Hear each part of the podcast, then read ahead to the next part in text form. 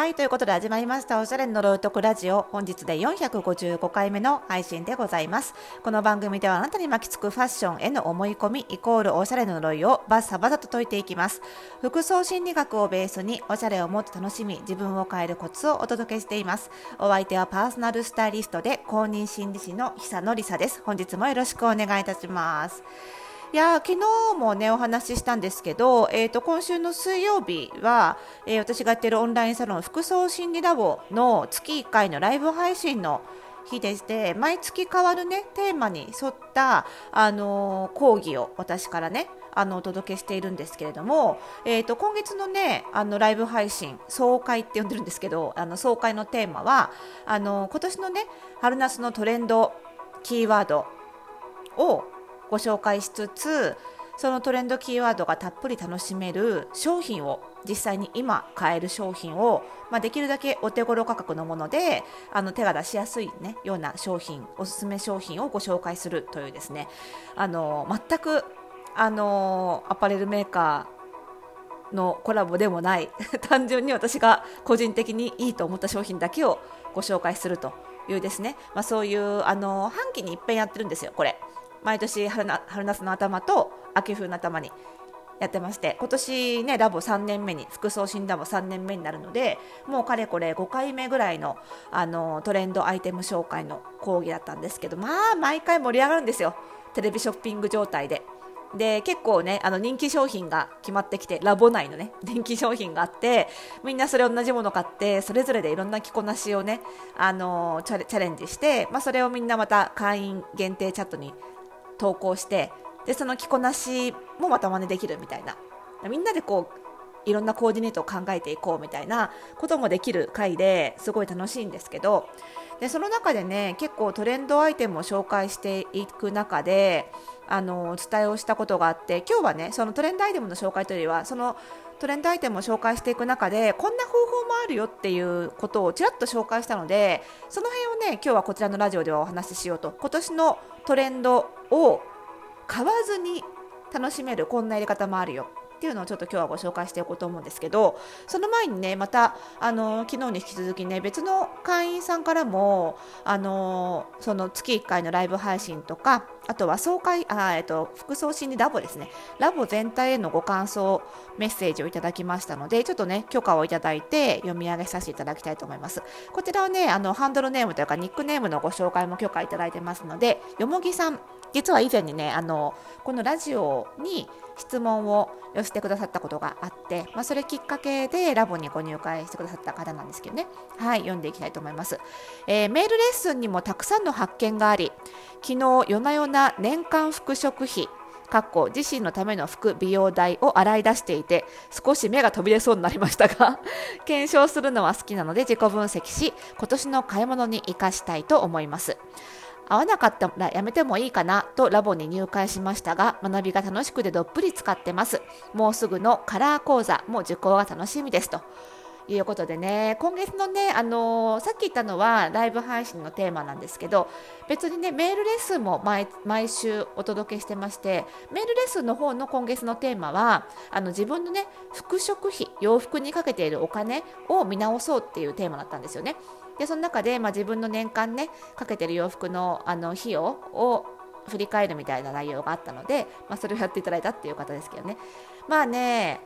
月額制なんであの試しに入ってみればいいんですよ。そんな言い方そんな投げる言い方あれですけど。でまあ嫌だったら抜ければいいのでね、でもそうやって、まあ、試しに入ってみたつもりがハマってくれるっていうのは非常に嬉しいものですね、うん、あの学びが好きな人とか自分でいろいろ分析するのが好きな人はね確実にうちのラボハマると思います。同じお金出しておしゃれするんだったらやっぱりとことん味わい尽くした方がいいじゃないですか、まあ、それができるのがねうちのラボなので。あのいろいろこう考え尽くしたい分析し尽くしたいみたいな方にはねすごい向いてるハマるラボじゃないかなと思いますね。でそのねご紹介していたその買わずに服を買わずにトレンドを味わえるっていうやり方なんですけど今年のねそのあのトレンドが味わえるおすすめアイテムをいろいろ選定してる中で気づいたのがやっぱりねリメイクっぽいアイテムが多いんですよ。なんか古着をリメイクしたっぽいデザインとかちょっとひと手間かけて自分でリメイクしたような既製品が多いんですよ。まあ、つまりなので自分であの着倒してちょっとへたってきた服とかなんか買ったんだけどいまいち着なかった服とかそういうものを自分で手をかけてリメイクするとそれだけで今年っぽく見えるなっっていうふにも思うんですよね。だからそのやり方もちょっとねあのライブ配信ではご紹介したんですけど、まあ、ライブ配信の方では既製品のおすすめアイテムをご紹介するっていうのがメインだったのでこちらではねあのもう少し詳しくそのリメイクのねおすすめっていう方をご紹介しようと思うんですけどまず1つがね、まあ、リメイクって言ってもなんか切ったり縫ったりが多いとねなかなかその技量も問われますしミシンがないからできないとかもあると思うのでごく簡単な方法をご紹介しようと思うんですけどまず1つはね T シャツとかカットソーにパールとかビーズを縫い付けるもうねこれだけでリメイクっぽくなるし今年ね特にビーズを使ったアクセとかバッグとか服飾小物もすごく多くてビーズ自体が結構流行してるんですよ。でこれをあの T シャツに縫い付けるだけでちょっと手軽に雰囲気が変わる例えば古着でよく売ってるようななんかライブ T シャツみたいな結構ハードなハードロック T シャツみたいなやつでもそこにパールとかビーズ縫い付けるとちょっとフェミニーさ可愛らしさが出てそのミックス感が非常に今年っぽかったりするんですよね。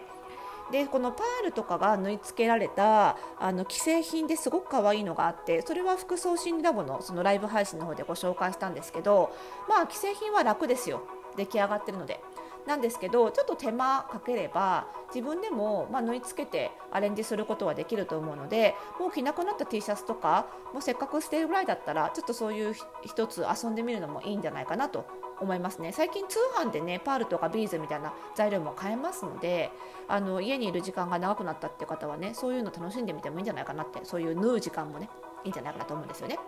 であとは最近トップスの丈が流行として短くなってきてるのお気づきですかね。なので結構ずっとここ数年は割とずるっとした長いのが多かったのであの着倒したスウェットとか T シャツとかも結構ロング丈のもの多いと思うんですよ。でそれを思い切って裾をカットしちゃうカットオフして短くしちゃうっていうのもね一つ簡単な方法としてありかなと思います。これも切るだけですから縫わなくていいので切りっぱなしでねいいので、あのー、楽でいいんじゃないかなとでこれ若い方はまあそのままおへそを出していただいてもいいんですけども、ね、ちょっとね妙齢の方々ね、ちょっと大人の女性はなかなかねおへそ出すのも厳しいと思うので、まあ、あくまであの思いっきり短くおへそ上ぐらいまでカットしちゃってもトレンド的にはね今っぽくていいんですけど着こなしとしてはそこからこう下にねタンクトップとかね重ねていただいて T シャツとか重ねてその裾を見せてその上からザクッと思い切ってカットしたものを重ねるなんていう着こなし。するだけでもねおせおへそ見せなくても今っぽくなりますから、はい、そういう感じで着ていただくと大人の場合はいいんじゃないかなと思います。あとはね単純にあの例えばジャケットとかカーディガンとかシャツとか前ボタンがついてるもの。これボタン変えるだけですごい自分によりしっくり似合うようになるっていうケース結構多いんですよ。だからリメイクっていうとすごくこう仰々しいこと手がかかることを想像しがちなんですけどボタンの付け替えこれだけでも十分リメイクなのでボタン変えるっていうのもね一つちょっとやってみてほしいなと思うんですよね。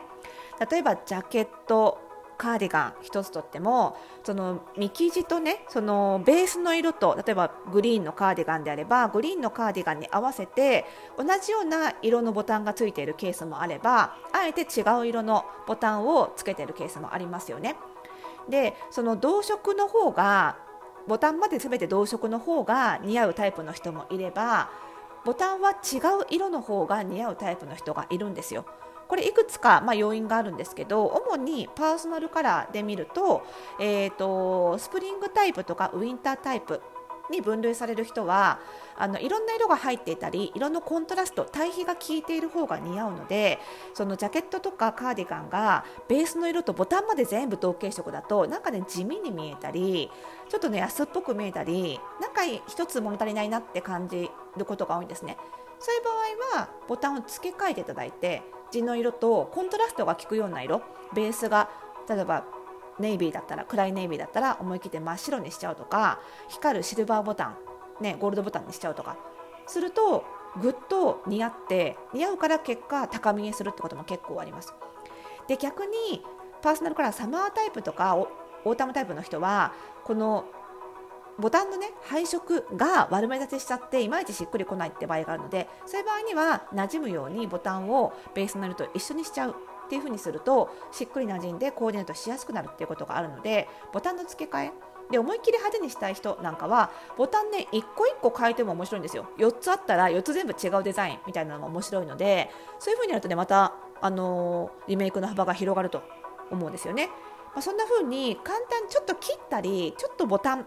ビーズつけるだけでもすごく面白くなるのであの手持ちの着なくなった服それで生き返る可能性もありますのでぜひねあのトレンドでもありますからはい試してみていただけると嬉しいなと思います。こんなの作ってっていうのがあったらねぜひあのまたメッセージなどでお知らせいただくと嬉しいです、えー、そしてね昨日も昨日の配信でもお知らせしましたが、えー、と今度ね私の YouTube チャンネルで、えー、とコーディネート添削の企画を始めようかと思っておりますので引き続きあのリスナーの皆さんからの、えー、とコーディネート画像と、えー、悩み相談もお待ちしております。え、こちらはね、私の Twitter もしくは Instagram のアカウントに DM で、えー、相談したいコーディネートの画像とともにお悩みお寄せください。えーと、YouTube でどんどん回答していきますのでね、はい、こちらもラジオと合わせてお楽しみいただけると嬉しいです。詳しくは、えーと、昨日配信の454回の、えー、配信でね、ご案内をお届けお届けしておりますのでね、ぜひそちらをお聞きの上ご応募いただけると嬉しいです。ということで、また次回の配信でお会いしましょう。おやすみなさい。